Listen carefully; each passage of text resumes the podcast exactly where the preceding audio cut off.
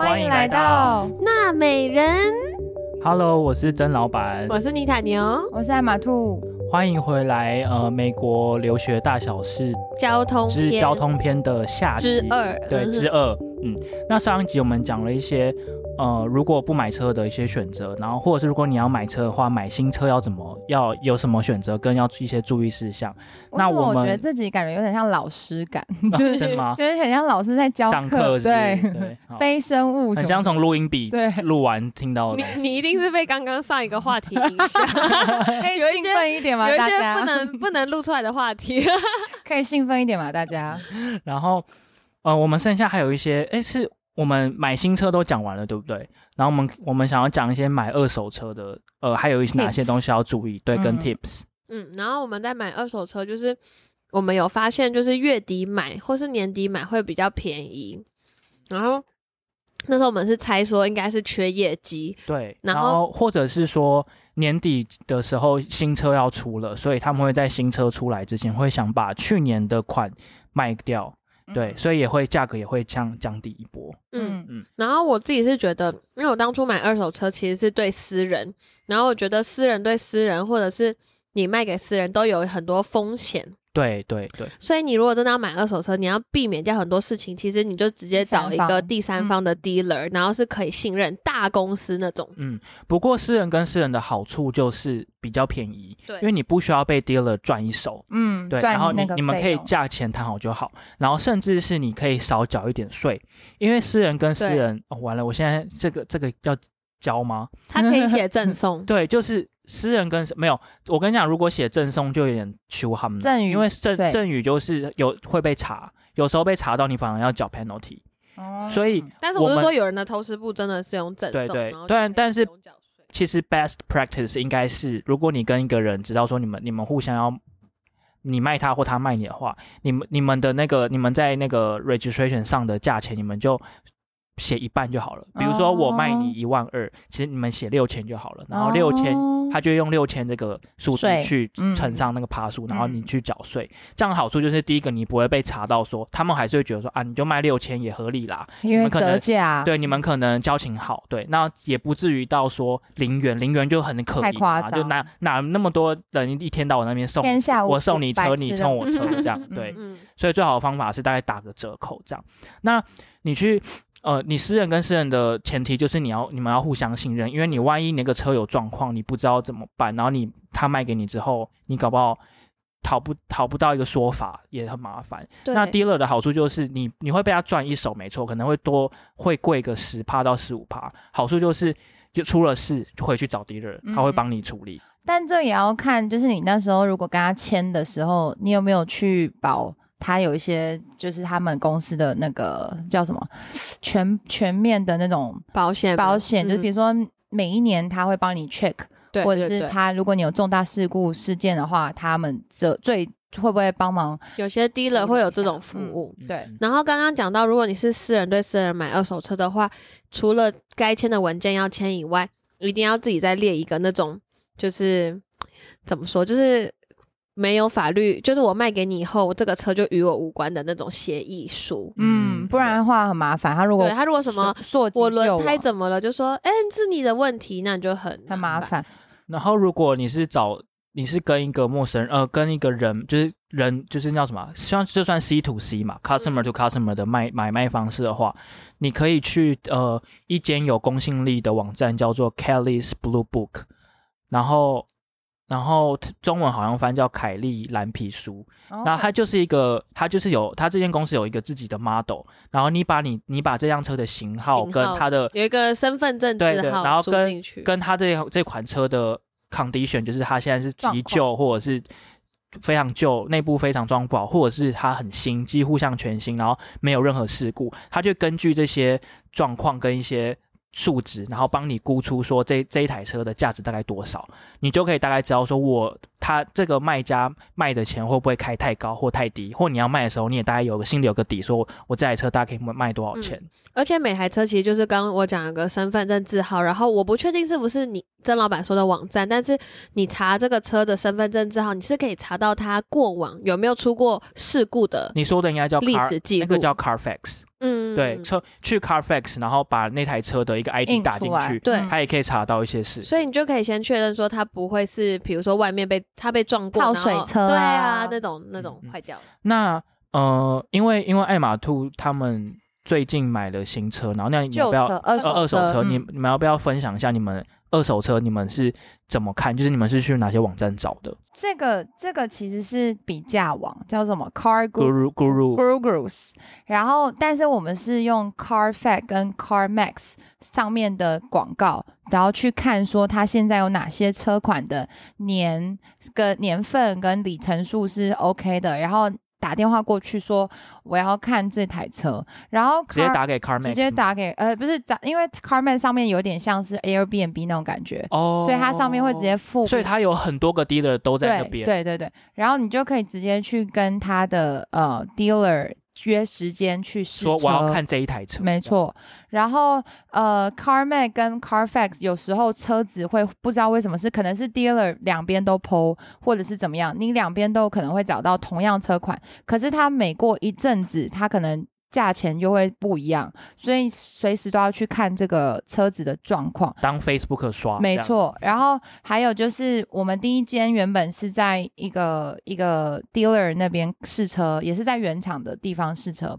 然后他就是不让我们杀价。然后，因为美国其实没有什么杀价文化，然后其实也是你愿意、你敢说，你就会有机会。那你就是不要害怕自己英文好不好，你就是也不要表现出自己很爱这台车，你就是哦，大概中中中立的角度说，哦，这台车还是有一点地方我不太满意，但是我希望就是可以变便宜一点啊。嗯然后他可能就会很哦，我要去问一下谁谁谁谁谁，就合理的砍个十对趴、十五趴看看。试试看。然后如果他说哦一直给你难看的话，那你可能就先我说哦，我回家想一想。然后果不其然，大概过几天吧，那个 dealer 就寄寄 email。他但就就说哦，有很多人想看啊，什么什么的，然后还有溢价空间等等的，然后你就要把自己的底线，或者是看你的 budget 多少。然后我们后来又跑去另外一间原原厂看，然后另外一间原厂他就是好像负责人就是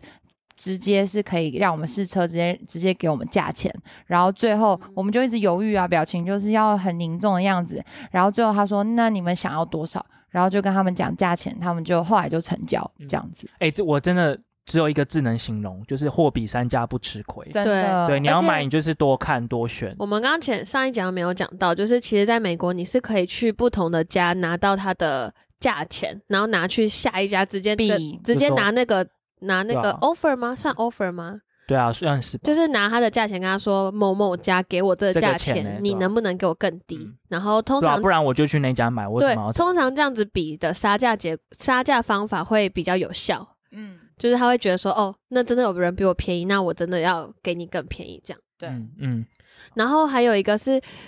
我们在讨论，就是在免税州买车到底要不要税？因为那时候我们好像有想说，哎，那如果去免税州，搞不好车就不用税了。结果爱马兔你们的经验就是，没有，你车牌挂的那一周才是你真的要买的时候的税。所以其实你挂了你自己的州，他要税的话，就还是要税。应该是说，比如说你在别州免费免税州买的那台车，但是你因为你是住在马，比如说你住在马州，你还是到最后还是要把车牌挂在马州，然后你在申请车牌马州车牌的那一刻，他就会问说你这台车当初买的是多少钱，他就会再收一笔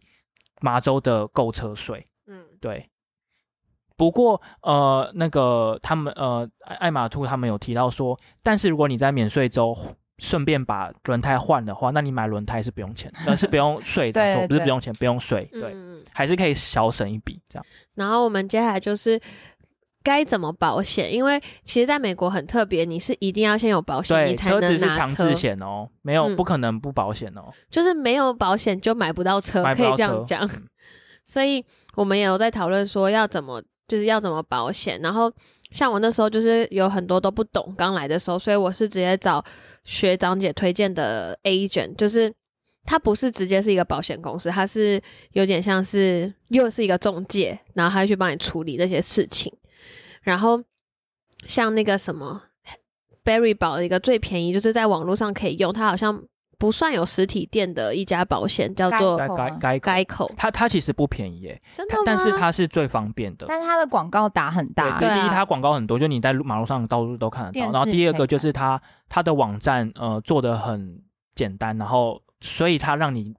也可自己也可以让你？快速的保到险，嗯所以基本上改口就是让一些很急用的人，然后很懂得怎么在网络上操作的人，可以选选择改口，他可以在一天内就让你办到。对、嗯，对，然后超快。对这边要提醒就是大家如果呃，因为在美国，如果你要宣称说你拥有这台车，你需要两个东西，一个叫 registration，一个叫 title。基本上你到监理所呃要申请这两个东西的时候，你的你的那个 insurance 是已经要准备好了，一定，而且 insurance 上面打的日期一定一定要是最好是比你去的那天还早一一天。嗯，就比如说我是七月二十五到啊呃监理所要申请这两个，你的 insurance 这都要在比如说二十四号就要生效了，即使你根本还没开始上开车，而且监理所的阿姨也会看你一定要在那时间生效了，不然你你他也不会帮你办接下来的手续。嗯，然后我们就是有发现在，在美国保险的话，有一些事情要注意，就是因为他们他们就是如果你在麻州，就是二十五岁以上的话，他的保险会比较低，他们可能就是二十五岁是一个门槛他，们就可能就觉得二十五岁以下就是会会开 party 啊，差很多，差很多一个月大概差一两百块美金。他们就觉得二十五岁以下就会闯祸或者是爱玩之类的，所以就是如果是二十五岁以上的话会比较便宜。然后如果你还没有二十五岁，然后你要保险的话，其实你可以去加 second driver，就是你的保险里面不止你一个人，你可以有两个人或三个人。然后第二、第三个人，他们那时候就推荐我们说，你一定要找他的分数是高的，就是他可能年纪比较大，车龄开车的车龄比较久，然后还有他没有那些交通违规的点数。所以如果你找了这种就是在这个记录上很完美的人，你的保险就会变低。嗯嗯嗯，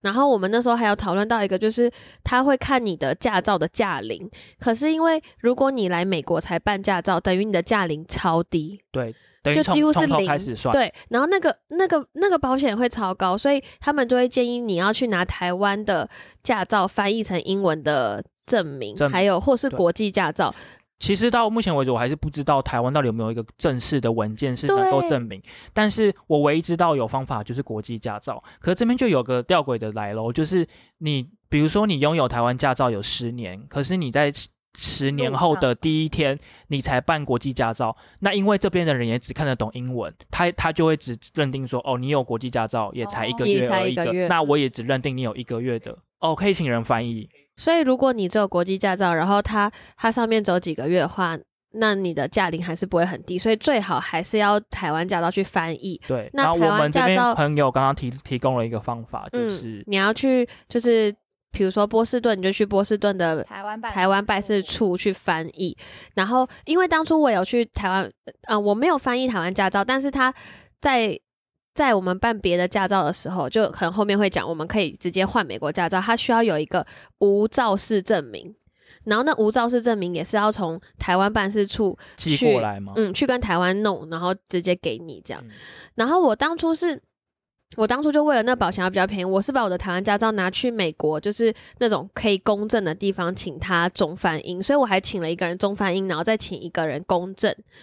然后那时候我的保险也变比较低，可是可是这种这种公证的方法，就是我当初的保险收，然后我最近想要换保险，然后那个人不不收，不收对，所以这个很看公保险公司。所以我就觉得可能用可能跟 Tackle 直接用是比较快，然后可能他也会比较容易收吧。嗯，所以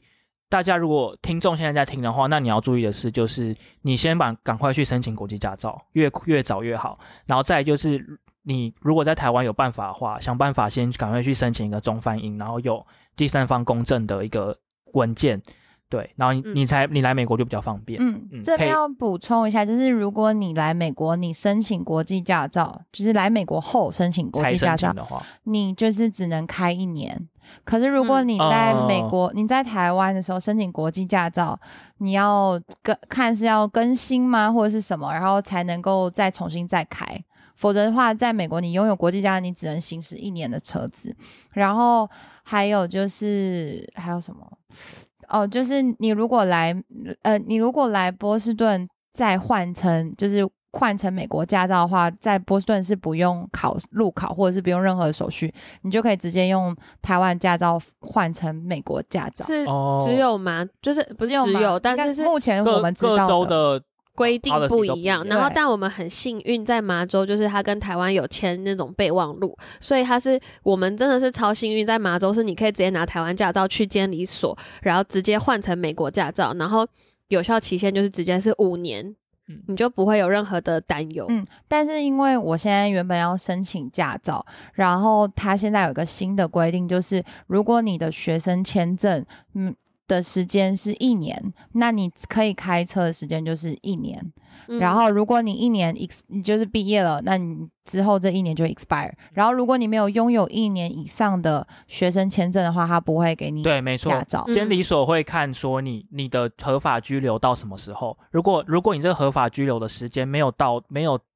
超过一年的话，他是不会发照给你的。他就会觉得说，你就啊，你就只待不到一年，我为什么要发一个新的 ID ID ID 给你？对，嗯然后因为在纽约就是没有这个合作，所以纽约就是你要考笔试跟路考。笔试跟路考全部都要从，我们这边只有曾老板考过，对，因为我当初就在纽约，因为我当初在纽约嘛，然后就想说，我想要拿赶快拿到纽约的驾照，就反正闲闲没事就赶快把它考到。那纽约就是没办法直接拿台湾的驾照做对等的交换，所以就是笔试跟路考都要重考。那笔试的话呢，当你笔试考完，笔试就有点像台湾一样，你要去机台上，然后点点是否，然后或选择题，然后其实很简单，大概台以台湾人能力大概二十分钟就考完了。然后笔试考过之后，你就可以拿到一个东西叫 Learner Permit。那这个 Learner Permit 的有效期是一年。那它的它的用意是说，你在这一年内，其实你就可以开车了，但是你要有一个像刚刚我们说的，就是那个第二。第二的 supervisor 这样，在在你的副驾驶时候你才能开，就有点像是说啊，小孩十六岁就可以开车，但最好爸妈要陪同。但是那个 supervisor 在美国标准很低，就是你有驾照就可以坐在旁，边，就随随时找随便找个人就要。要有驾照的人就可以这个坐在你旁边，你就可以允许上路，。其实大多数的很多人拿到 permit learner permit 就开始自己开了啦。嗯，对，对因为很难被抓。对啊，有一个有一个重点就是你你这一年内 learner permit 拿到这一年内，你要想办法赶快考路考，不然你 learner permit 就过期了是，你要再去 renew，你才能再考路考。对，因为你在考路考考的时候，他也要看到你有 learner permit，他才会让你考路考。这样，纽约的状况。那请问可以一天内完成吗？还是他成绩出来？呃，因为那个那个请问你是怎么学的？对，其实其实好像可以诶，不过比较麻烦就是路考要预约，就是你可能一个半个月前就要约好，嗯对，然后可能是某个早上的一大早七点半这样之类的，对，路考比较难约，嗯然后郑老板，这不是有个好笑的故事吗？哦就是就是因为你有用鸡腿去换驾照吗？没有没有没有，我是认真，我是真的快，然后旁边的人对，因为我是纽。就是纽约的路考，其实我觉得它算算偏难，但是我觉得它难的有合理性，因为它它会考 side parking，就是它真的会叫你开到某一个社区里面，然后直接说好，哦，现在实战经验现在 side park 这在这一台白路边白车后面路边停车，然后超重要。你知道路路边停车对新手来说是最难噩梦，对不对？对，最难的。然后基本上我像我我路考就纽约路考我考了两次，然后第一次就是因为 就是 side parking 的时候，就是那个轮胎压到 curb，哦，就是你们知道 curb 吗？curb 就是那个人行道，就叫路路缘，就是嗯人行道的最边边是不是不是都会有一块那个呃康水泥的一个防像安全岛对，像安全岛啊。你的有时候你你可能倒的不不好，或你就角度没调好，你的后轮会压到那个 curb。会会，然后我就第一次就还会。我第一次就 压到，然后你压到就是回去就结束了，就扣三十二分 fail 这样。嗯，我第一次就这样，你是会一直往右边倾斜，就就就没有没有。一直往右边飘。但是我觉得这真的很难，因为我们就算现在会很会开车的人，大家 side parking 根本就是要瞧永远都会压到那个 curve 啊，而且就是要请右边的人，哎，开门看一下，好吧，有没有 没有压到线但真的？对对，有时候呀但这样吧，我觉得最好笑的不是这个，最好笑是你觉得你考过很简单，然后美国人考不过的那个。哦，对，就因为我觉得，我觉得笔试很简单，可是我有看到有美国人就是在里面思来想去一个小时，那个笔试都还还还给我。还给我 fail，我真的不懂他是觉得图形很难辨认，不懂。哎呀，他他超他是笔超纠结试是真的要拿笔吗？他整个眉毛都皱在一起然后在那个电脑而且。他们在美国生活，他们应该很懂美国的交通规则，比如说 stop sign 是什么，然后哦要的是什么，因为这些是我们新来才学的。然后为什么你可以那么顺利就考过笔试，然后旁边的人还要想我知道，还是他们是属于那种认真读书型，不像我们就是偷看题库，他们就是很认真在哦，就是生活上面所学。从 menu 上一页 我们是直接看考古题。对啊，对啊，我们因为他们可能就觉得要认真念书，打下我们。好笑。然后刚刚曾老板就说纽约算比较难的，然后我们就问到那个爱马兔的鲤鱼鲤鱼，然后他说在佛州他们是只有考倒车入库。这不合理啊！倒车入库没有什么好考的、啊。哎、这纽约的怎没有，么这样？因为佛州路很大。对，哦佛州大，你哪有就像是就像你合很多理中部的地方，你根所以他们本不会停车、啊。所以他们的 policy 因地真的制宜。因为没错，真的是在嗯你在很多乡下，就是中部的州或什么，谁要 street 谁要 side parking 啊？我根本到处都地啊，我没有路边要停啊，我就直接歘插进去一个超大，从头插进去，对，就连用从也不用倒车，他们连去迪士尼稍微有点挤，他们的 parking lot 就这么大哎、真的，因为你知道我最近就是在，合理耶。我最近在教我朋友开车嘛，David，然后然后他就会他他，然后我就说来你你 side park 给我看，然后他不要那么严格。他直接跟我用车头插进去，然后我傻眼，我说你什么意思？哎、其实我我没有人教你要，其实我为你们知道考试的时候，我真的不了解为什么 side parking 不可以用头，因为真的进不去，这是物理外话，对因为物不是物理因为车子的转向在前轮，然后用用屁股去操控的话，那个它的转向幅度会更大，比较大。哦所以你你用头永远进不去，一定要用屁股。哎、那我问题是在麻州要考 side parking 吗？这我就不知道，我没有在麻州。那你干嘛哦叫人家练习呀、他有说，但他说就好像用头插进去就就会过。就是，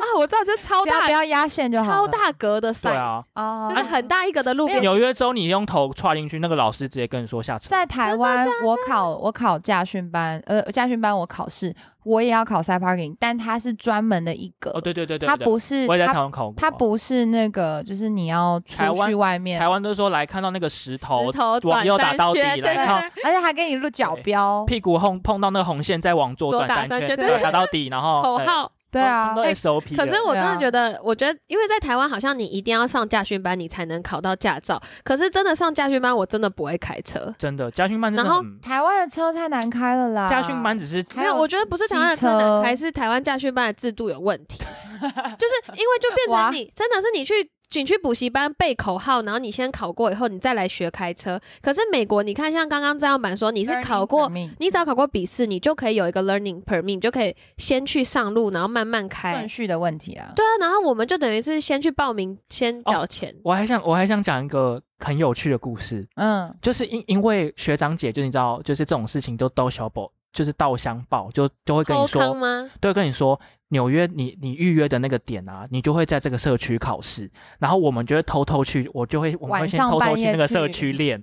然后。哦，然后我们就会去练，因为你就会比较熟悉那个路，因为你知道当场他就给你很多指示，比如说好这边这边回转，然后或者说这边这个 stop sign 右转之类的，然后你知道其实这是不合法的，就你不能先偷偷不可以练。偷练。然后你知道我在偷练的时候还被还被被考官抓到抓到，因为啊考官当场也在白天也在那边考试，他直接他直接跟我，因为我就停下来 Pearl Park，我就停好了嘛，他就他就他正在考试，然后他就叫那个学生开到我旁边，然后他把车窗摇下来说：“你不能在这边练习哦，我已经把你车牌记下来了。”啊，然后我就赶快很恐怖，赶快把车窗摇起来，然后赶快开走，这样。没关系，我别开车。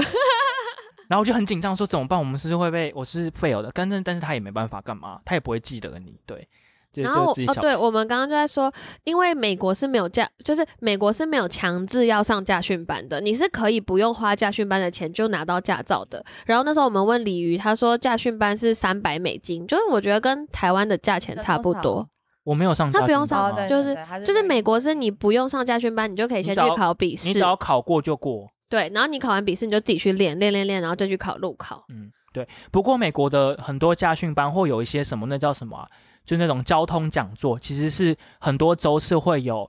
不管第一是保险折抵，就是像马州也有，你上完交通讲座，你的保险每个月可以便宜个十块、哦那还不二十块。错哎然后还有就是有些州像 L A 或纽约，就是如果你超速 speeding 被 pull over，然后你被有 ticket，对不对？然后你可能会记个两点之类的，那这个两点数这对这个嗯交通讲就可以消点数，哦，各州有各州的玩法，我我我前男友就是点数被记到他的那个记到满吗？驾照要被吊销，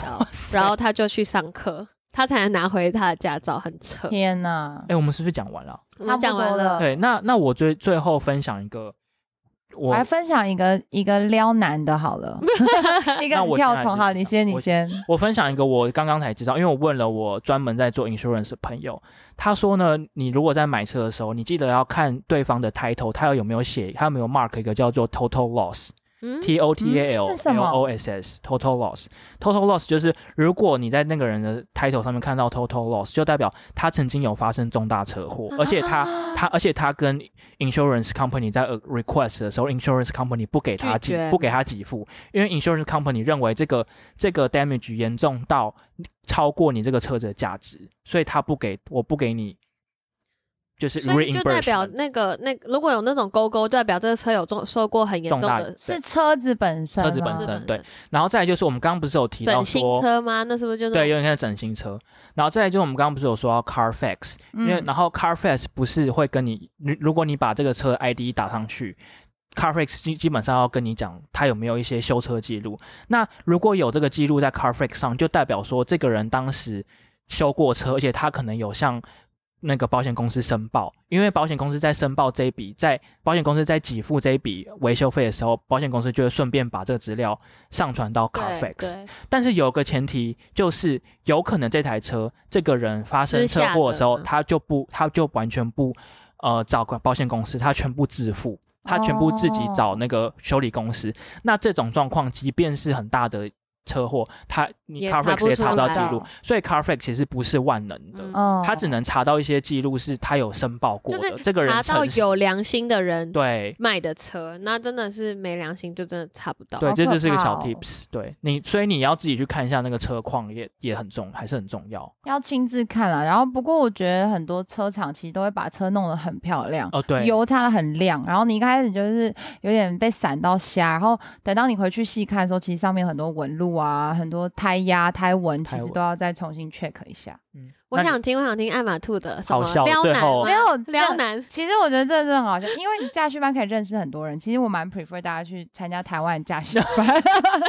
你到哪里都是可以认识很多人，好不好？你你什么补习班也可以认识很多人，然 然后托福也可以认识很然后。重点是，谁等一下，我真的不懂哎，我也上过驾训班，驾训班认识不了什么人呢，不是因为就去上车，因为我是一个很认真的上课的人 OK 是吗？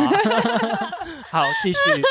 我每一天早上七点都会去上课，都会去对对，因为我因为我我早上要上班，然后我就去上课，然后就会有刚好就有一个男生总是在那个时间刚好跟我搭到时间，同一个教，同一个教练，然后他就是 一直跟我聊天，然后我们就就是结束之后，有时候有去吃早餐什么的，然后就有一次很我就是在那边很认真在练习八卦的味道，练习开车，然后什么平交道啊什么什么，你也知道台湾都有假的平交道，对，其实我觉得假的平交道有点瞎，然后反正我就就是这样，我就发现他一直在跟在我后面，因为因为平交道下来之后，他那个那个杆杠杠会压到车，所以其实你是要练习哦，赶快开车上坡这样，然后结果我就听到嘣很大一声。因为，他跟太紧了，对，撞到了，然后回来就要付钱。他是一个失败的，他是一个失败的 stalker 哎、对啊，所以所以我所以、哦他他毁损驾训班对他毁损驾驶，还要修那个灯，他前灯被撞，他没没没有追到，没被追到先赔了。一笔。对，而且在我心中会小扣分，因为觉得说你怎么这么不专业？就原本想说，哎、那还不错，可以当朋友，可以聊天，太蠢可是不了很不专太业，对，是蠢哎、好就这样好，丢脸不是这样。你知道他赔多少钱吗？我不知道，我后来就没联络了。好，那我们这一集就，我们这两集就分享了一些关于车的事情。购车的注意事项，还有除了车的交通，对，嗯对，然后，如果听众还有任何问题的话，都可以到 IG 留言告诉我们，然后我们会再继续做美国留学大小事给大家要来的人听的。然后不来的人也可以听啦。对，啊，我觉得其实有些 tip 台湾搞不好可以用，关于保险啊，或者是买车之类的。嗯就多了解不同地方的一些事情。嗯那这集就到这样喽。拜拜，拜拜拜。